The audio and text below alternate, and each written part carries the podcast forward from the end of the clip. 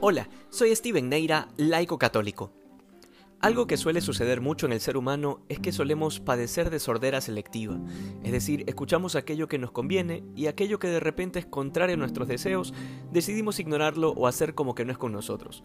Sin embargo, la sordera es mucho mayor y más grave cuando se junta con la soberbia, porque entonces nos cerramos a la verdad de forma intencional y sabiendo lo que hacemos. Es lo que ha sucedido en la escena que nos presenta el Evangelio de hoy. Tenemos una muchedumbre que aclama al Señor y que queda admirada por las palabras de gracia que salen de su boca. Sin embargo, momentos después, cuando escuchan cómo el Señor les insinúa claramente que son unos impíos, de repente cambian sus afectos y ahora querían despeñarlo de un monte. Muchas veces nosotros podemos formar parte de ese mismo grupo cuando optamos por tomar del Evangelio lo que nos conviene e ignorar aquellas enseñanzas que comprometen nuestra comodidad o nuestra vida de pecado pero también cuando sabiendo lo que nos exige la doctrina cristiana decidimos cerrarnos e ignorarlo.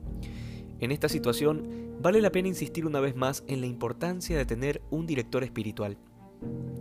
Una persona, generalmente un buen sacerdote, que de manera objetiva puede ayudarnos a discernir nuestro camino espiritual y a quien podamos rendirle cuentas de nuestra vida cristiana. Esto sobre todo para evitar que nos engañemos a nosotros mismos, porque solemos tener esa mala costumbre de ser indulgentes con nosotros mismos, pero implacables con los demás. El cristianismo se vuelve desafiante solo cuando se lo toma en serio. De la misma manera que el Evangelio nos muestra la reacción visceral de la muchedumbre cuando empieza a tomar en serio las palabras de Jesús. Cuando hacemos esto, de tomar en serio la vida cristiana, cada día es un nuevo desafío, una batalla campal contra nosotros mismos, contra el mundo y contra el demonio. Que hoy seamos más santos que ayer. Dios te bendiga.